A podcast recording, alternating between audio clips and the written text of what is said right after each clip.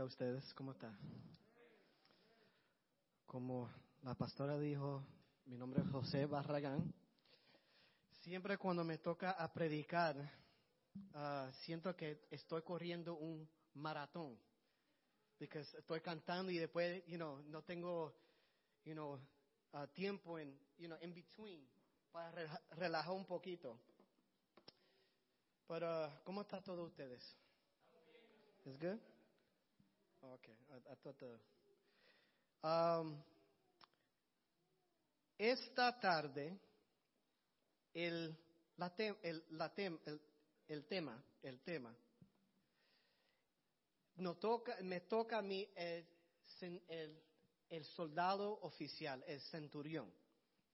Y el, el tema de esta tarde es, ¿qué te define? Y yo, yo, te voy yo quiero invitar que ustedes abren las escrituras, la Biblia, a Lucas capítulo 7, versículo 1 a 10.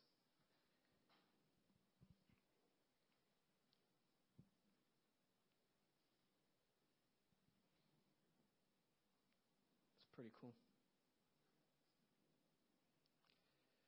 Cuando lo, diga, cuando todos lo tengan, digan un amén.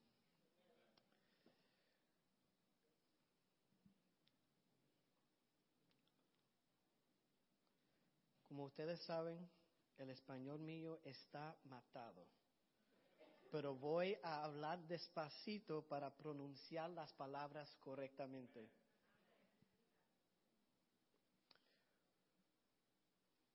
Cuando Jesús terminó de decir todo eso a la gente, regresó a Capernaum. En ese tiempo, un apreciado esclavo de un oficial romano estaba enfermo y a punto de morir. Cuando el oficial oyó hablar de Jesús, envió a unos ah, respetados ancianos judíos a pedirle que fuera a sanar a su esclavo. esclavo. De todo corazón le suplicaron a Jesús que ayudará al hombre. Le dijeron, así hay, si alguien merece tu ayuda, es él, pues ama el pueblo judío y hasta construyó una sinagoga para nosotros. Entonces, Jesús fue con ellos. Pero justo antes de que llegara, llegaran a la casa, el oficial envió a unos amigos a decir, Señor, no te moleste en venir a mi casa, porque no soy digno de tanto honor. Ni siquiera soy digno de ir a tu encuentro. Tan solo pronuncia la palabra desde donde estás y mi siervo se sanará. Lo que lo, lo sé, lo sé porque estoy bajo la autoridad de mis oficiales superiores y tengo autoridad sobre mis soldados. Solo tengo que decir, vayan y ellos van. O venga y ellos vienen. Y si les dijo, si les dijo a mis esclavos, hagan esto, lo hacen. A oírlo, Jesús quedó asombrado. Se dirigió a la multitud que lo, seguía, y, lo, y dijo, les dijo, no he visto una fe como esta en todo Israel. Cuando los amigos de los, ah, del, ah, del oficial regresaron a la casa, encontraron al esclavo completamente sano. Bueno, no tengo que predicar, que ya dijo, ya, ya, conté eh, la historia aquí. Pero um, Just bear with me for one second, because yo tengo un hábito de, yo, me gusta entrar en, los, la cosa histórica de este tiempo. Y yo quiero que ustedes um, conozcan a este hombre Lucas. Y Lucas presenta, presenta, él escribió para presentar un relato históricamente preciso y cronológicamente correcto de la vida y el ministerio de Jesucristo. Si ustedes saben, Lucas era un doctor y era bien preciso en todos los detalles cuando grabó la vida de Jesús. Él quería que la gente que leera lo, que leyeron e, e, e, este libro, que, que ellos podían animarse y puede ser firme en la fe. Lucas presentaba a Jesucristo como simplemente como un hombre, bien diferente a los otros cuatro, a los otros tres, Mateos, Marcos y Juan. Lucas enfocó solamente en la humanidad de Jesucristo. Y lo, usa, él usó el frase hijo de hombre, que empezaba la humanidad, pero también el uh, mensaje, his messiahship. So, presentaba él como humano, pero también como Mesías. Era, él era el hombre perfecto, el hombre sin pecado, pero todavía era hombre. Y la idea que estaba dirigiendo este libro era para los griegos. Si encontramos en Mateos capítulo 8, Mateo habla de esta historia también, pero no entra en tantos detalles del centurión. So, estaba dirigiendo a los griegos porque los griegos constantemente estaban buscando por el hombre ideal. E, y, como ustedes saben, los griegos eran unos filósofos, siempre estaban pensando. So, Lucas enfocaba en esto. Y esta historia, o mejor dicho, esta cuenta, era una cuenta increíble que demostró una gracia asombrosa de nuestro Salvador pero también un fe grande de un gentil. Y también los conceptos irónicos comunes de, de los líderes religiosos. Esta historia Lucas lograba después de terminar, de Jesús terminar el sermón del monte. Y yo creo que ustedes entiendan una cosa que no es que que Jesús terminó de predicar por la mañana el sermón del monte y después entró en la ciudad de Capernaum por la tarde. Era, cogió días de llegar a esta ciudad, días, porque no había uh, transportaciones públicas como nosotros tenemos. No tenían Uber, no tenían autobuses, no tenían estaciones de tren, um, carros. So, tenía que eh, andar en, um, en camino caminando o si eh, encima eh, de animales.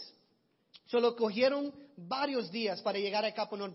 Cuando llegó a Capernaum, había una, unos grupos ancianos judíos que encontraron con Jesús y le estaban suplicando a Jesús, este centurión necesita ayuda, que el esclavo de él está a punto de morir y necesita que tú lo sane. Now, ahora, esta historia no habla mucho del centurión. El centurión solamente es mencionado aquí en Lucas y también brevemente en Mateos. Now, ¿qué es? Yo quiero compartir con ustedes una información que para tú entender qué es un centurión. En estos días, un centurión es es conocido como un capitán de un ejército. So, este cinturón era un capitán de esta ciudad. Y la, era un oficial profesional en ejército romano que dirigía más de 80 hasta 100 soldados. En Palestina, incluyendo a Galilea y Judea, Judea estaba debajo, estaban debajo del gobierno militar romano si ustedes saben que durante este tiempo es el, imperio romano dominaba todas estas ciudades. So, eh, eh, uh, uh, Roma era bastante grande. Y la, la sede romana, I just found this out, its headquarters, okay? the headquarters, la seda romana estaba en Cesarea. All right, for those that don't understand, the headquarters of Rome was in Caesarea. Pero había un grupo de soldados estacionados en todas las ciudades de gran tamaño. So, los romanos dominaban ciudades a ciudades, they took them over, conquistaba estas ciudades y después pusieron estos capitanes o uh, centuriones para gobernar esas ciudades, para mantener orden, para mantener, para mantener paz en esta ciudad, pero también en las áreas alrededor de esta ciudad. So ahora podemos entender que este centurión gobernaba esta ciudad. Muy importante. So, posiblemente él gobernó, era el capitán de esta ciudad por varios años. Pero sabemos, la, información solamente que sabemos del centurión es que el esclavo estaba enfermo y fue apreciado. él amaba este esclavo. Bien raro. Y yo voy a hablar eso ahorita, pero bien raro. On a side note, una nota al lado, acuerdo de, el, ley, romano, el, ley romano, un maestro o, uh, o un amo, right? Amo un dueño de esclavos, tenía totalmente control sobre la vida del esclavo. So, si el esclavo estaba enfermo o, o estaba herido y no podía hacer el propósito de él como un esclavo, el dueño o el amo podía quitar la vida del esclavo y no era un crimen. Esta es la ley romana durante este tiempo. So, podemos ver que este soldado er, era algo diferente. Sí era gentil, pero no tenía el mismo carácter como un romano típico o como un, un romano ordinario. Él amaba a este esclavo. Este esclavo era muy importante, bien apreciado, pero no lo quería matar. Tenía todo el derecho de matar a este esclavo. Porque estaba enfermo, no podía hacer su trabajo. Estaba, ¿cómo se dice? Um, los esclavos eran um, reemplazados, right?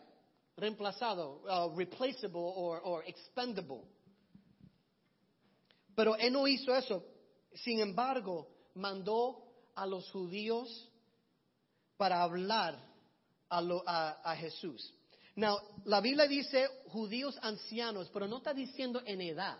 Los judíos no eran estos judíos viejos, ancianos, como nosotros entendemos. No, la palabra ancianos en griego se refiere a líderes. Y estos judíos eran líderes de la sinagoga local en, en, uh, Capernaum. Pero había algo diferente de este, la actitud de este romano como él apreció. En, en Filipenses, como cristianos, en Filipenses nos dirige, Filipenses capítulo 2, versículo 3 nos dirige, no sean egoístas, no traten de impresionar a nadie, sean humildes, es decir, considerando a los demás como mejores que ustedes como cristianos tenemos que tratar a las otras personas mejor que tratamos a nosotros mismos. Esto es lo que dice en Filipenses. Y esto que yo veo en la vida del soldado. Él apreciaba el esclavo. Y muchos de estos, estos dueños no apreciaban los esclavos. Si eran como, um, it, a hindrance. ¿Ah? molestia. Si era una molestia y no podían hacer su trabajo, then, you know what? Estaban muertos ellos. Y compraban otro esclavo. Eran propiedad. No, eh, no, los esclavos no, no eran considerados como humanos o hombres, eran como animales. Y así era durante este tiempo. Y podemos entender por qué los judíos despreciaron los romanos. Porque vieron los romanos como personas inmorales, personas que no respetan, que tienen, que adoran muchos dioses.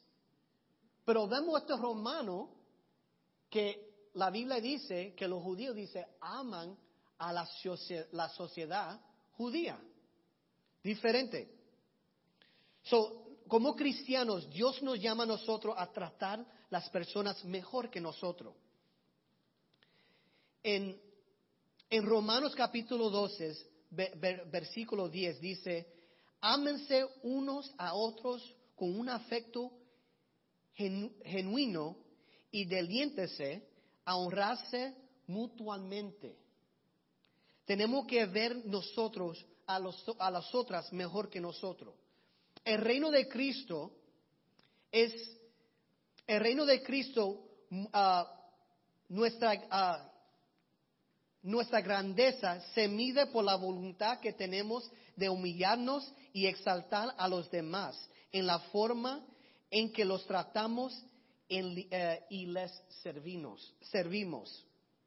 Marcos capítulo 10 versículo 43 a 45 dice, pero entre ustedes será diferente.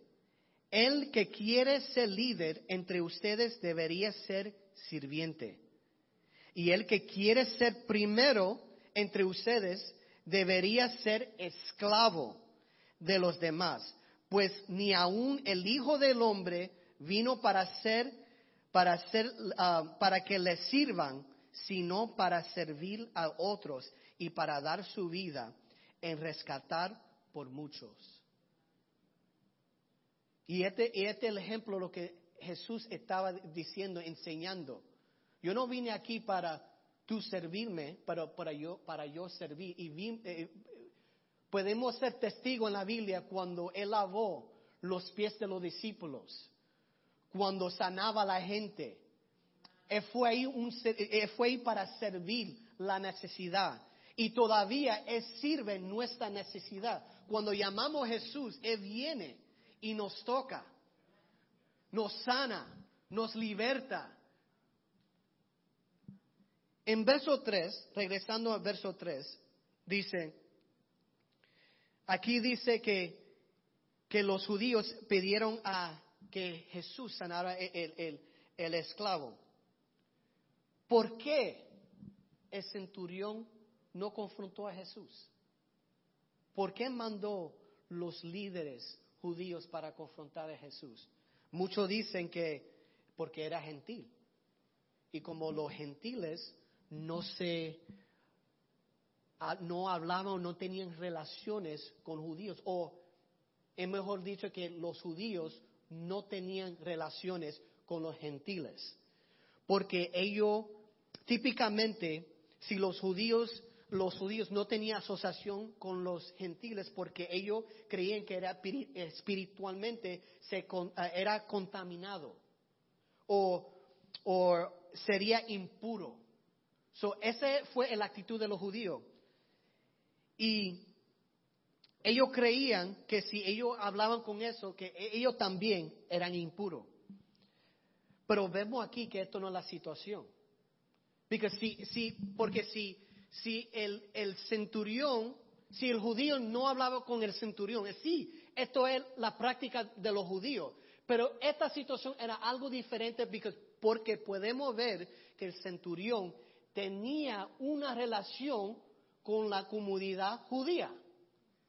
Porque hasta los judíos dijeron, Él nos ama. Hasta construyó una sinagoga para nosotros.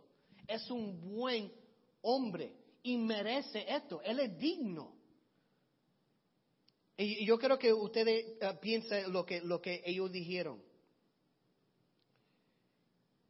¿Cómo, ¿Cómo el centurión ganó a la comunidad judía? Bueno, el centurión sabía que de veramente él era enemigo de los judíos. Sabía eso. Eso no, no era algo diferente o de sorpresa, era algo normal. los romanos y los judíos no se llevaban bien. Eso es porque, y podemos ver eso, la razón por qué ellos mandaron capitanes y, ah, ah, capitanes para gobernar a, estos lugares. Es para mantener orden, especialmente a la comunidad judía, ellos, porque ellos sabían que a los judíos no les gustaban a los romanos. Este centurión sabía eso y empezó a tener una relación con el enemigo.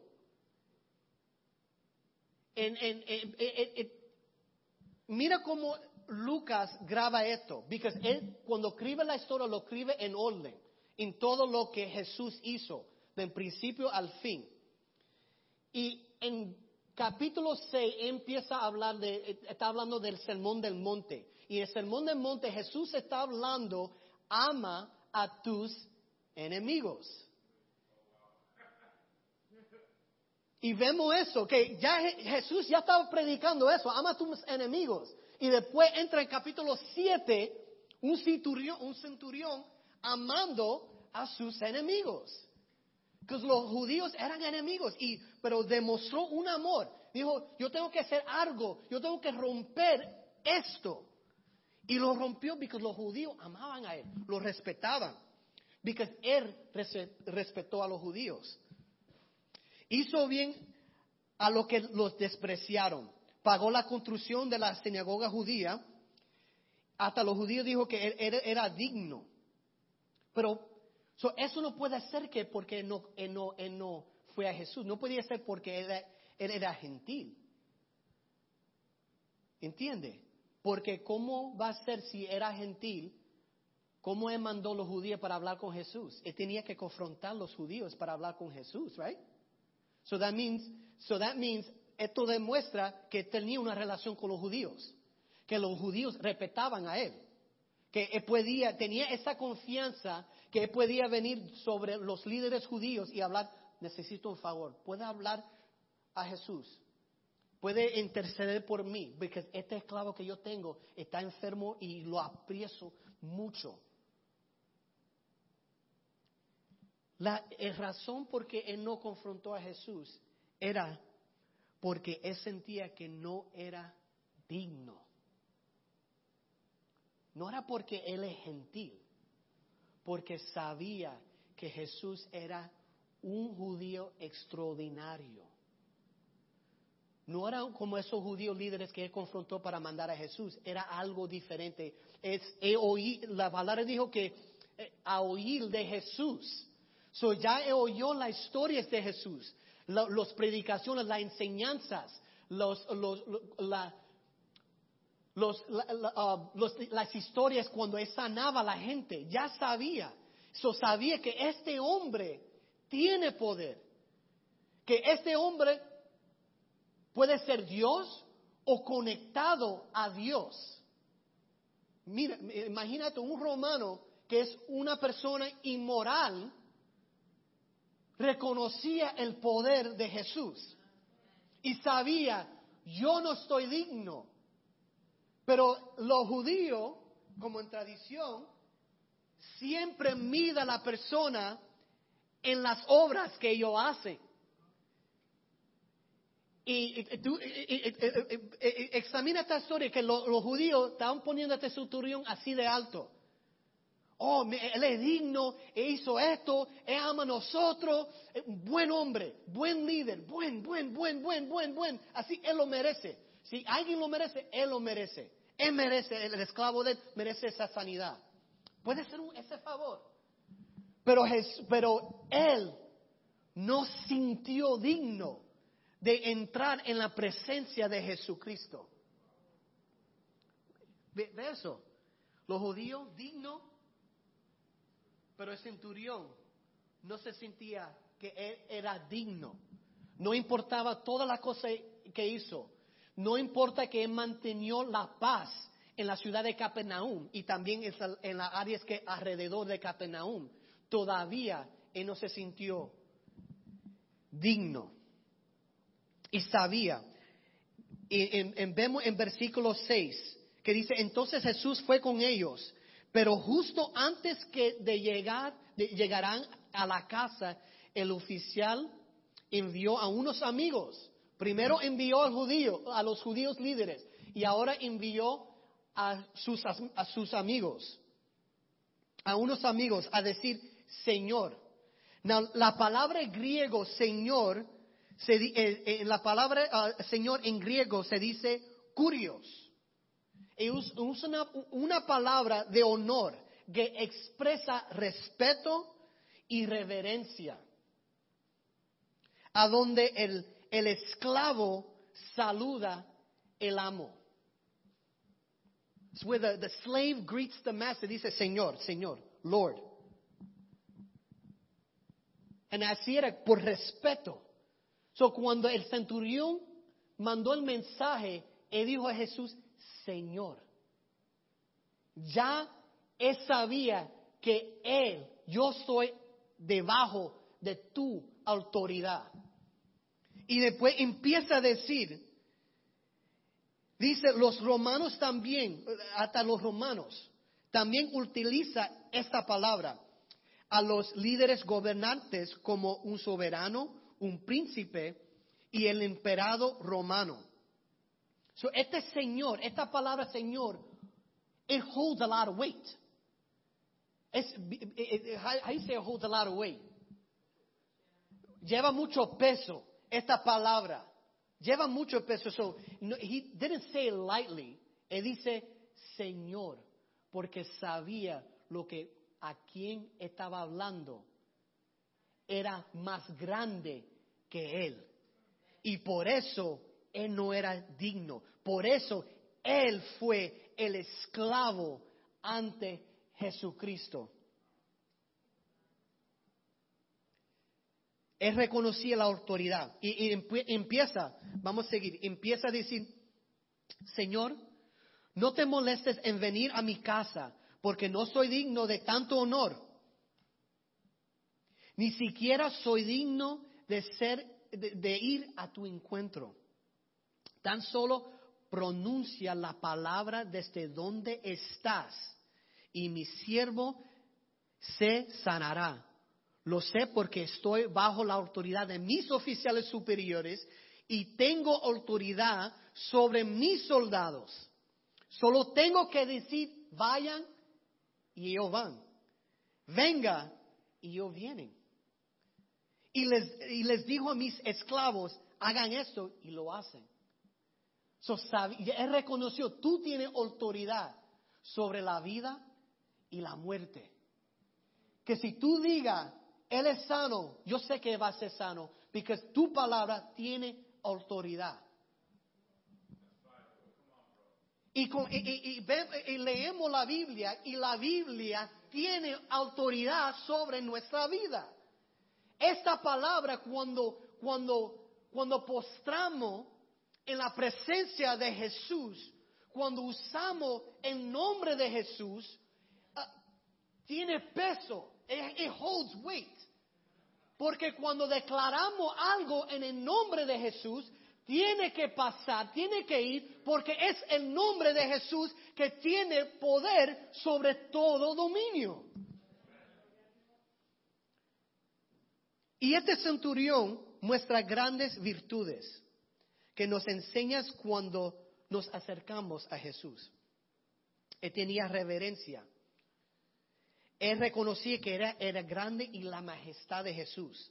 Pero hay una cosa que... y yo puedo entender por qué él se sintió así. Porque el gentil romano tenía falta de conocimiento porque todavía tenía su práctica romano. Pero como nosotros como cristianos, él no quería acercar a Jesús, pero nosotros como cristianos, nosotros no somos dignos. Pero nunca debemos permitir que nuestro reconocimiento de su gloria nos impide venir a su presencia. Aunque podamos ser indignos, somos bienvenidos a acercarnos a su trono real. No necesitamos mediadores, mediadores, podemos ir directamente a su presencia.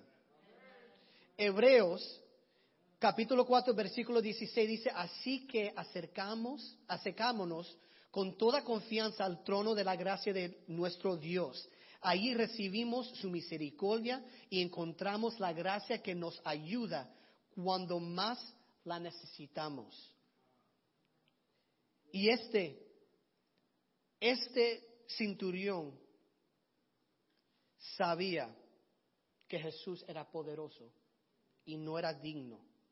Aunque los judíos usaban las obras de él para tratar de convencer a Jesús, el centurión vino humillado diciendo que él no eres digno. Él no le importaba que hizo esto, esto, esto, esto, porque todo eso todavía no, no, didn't make him worthy. No, no hacía él digno todavía. Él, él sentía que no era digno.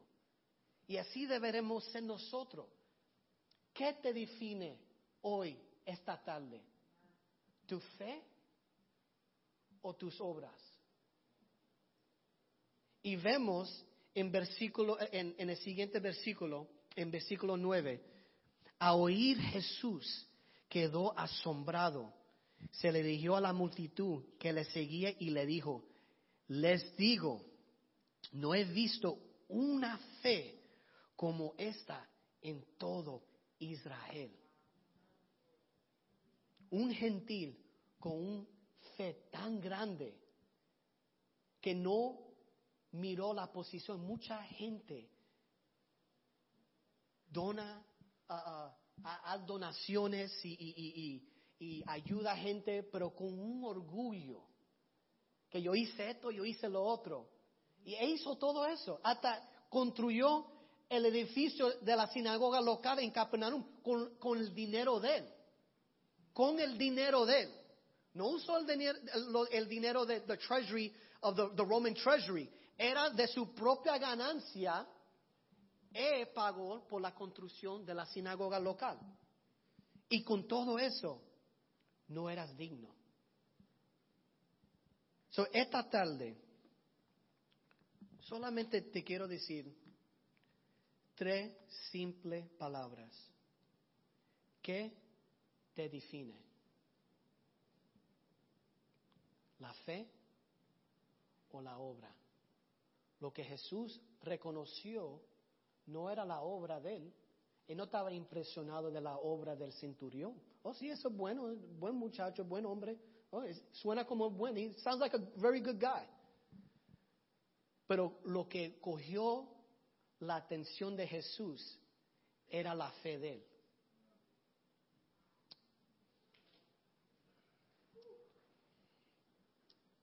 cierra tus ojos ahí donde está. Y si uh, una persona deseas oración, el altar está abierto, oramos juntos. Y muchos de nosotros algunas veces pasamos por situaciones eh, en nuestra vida que nuestra fe está, ah, está aprobado. Que algunas veces es difícil aplicar nuestra fe en nuestra vida. Pero hay una recompensa por nuestra fe.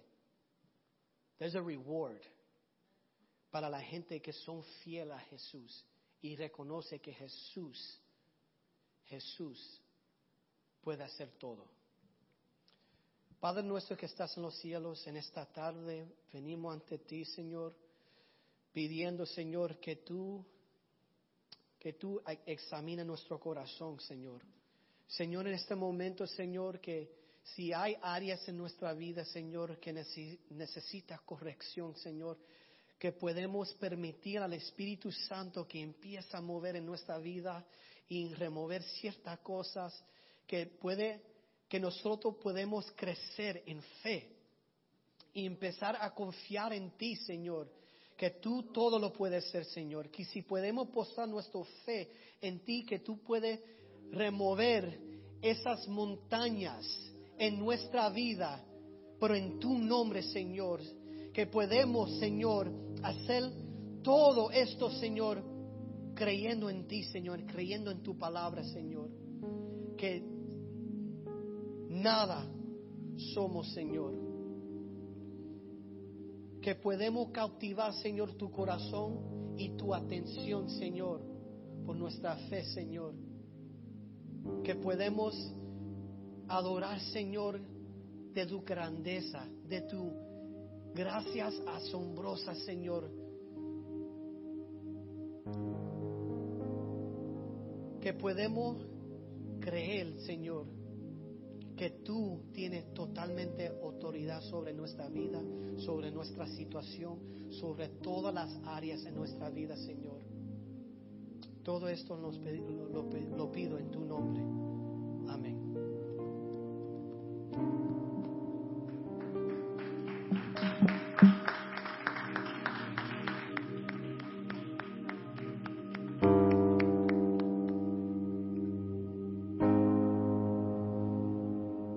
Los voy a invitar que se paren con nosotros. Vamos a poner nuestra fe en práctica ahora mismo. Vamos a cantar juntos. Y vamos a declarar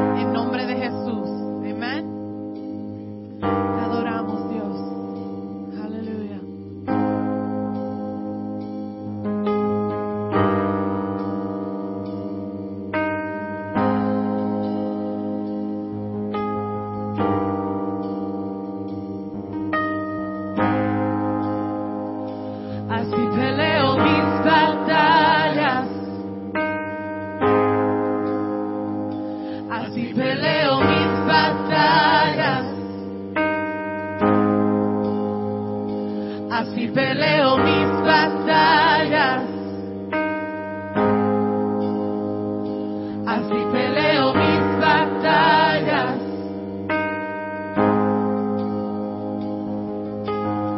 Aunque veo que estoy rodeado, estoy rodeado de ti. Yo lo creo. Aunque veo que estoy rodeado, estoy rodeado de ti. Aunque veo que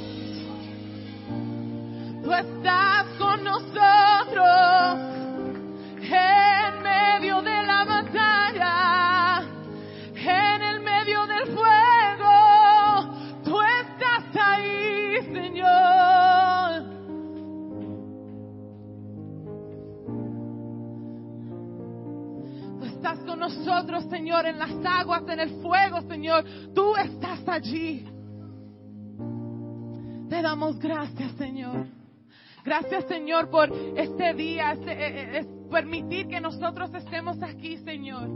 Eh, te pedimos, Señor, que nosotros continuemos buscando de ti.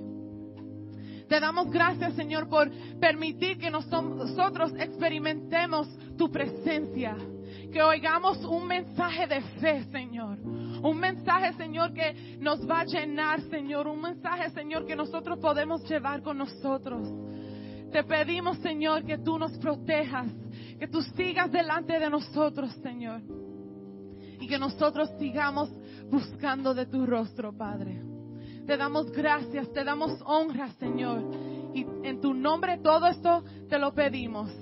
Y el pueblo dice, amén. Dios le bendiga a todos. Quédese con nosotros para tener meriendas y hablar con nosotros. Dios le bendiga.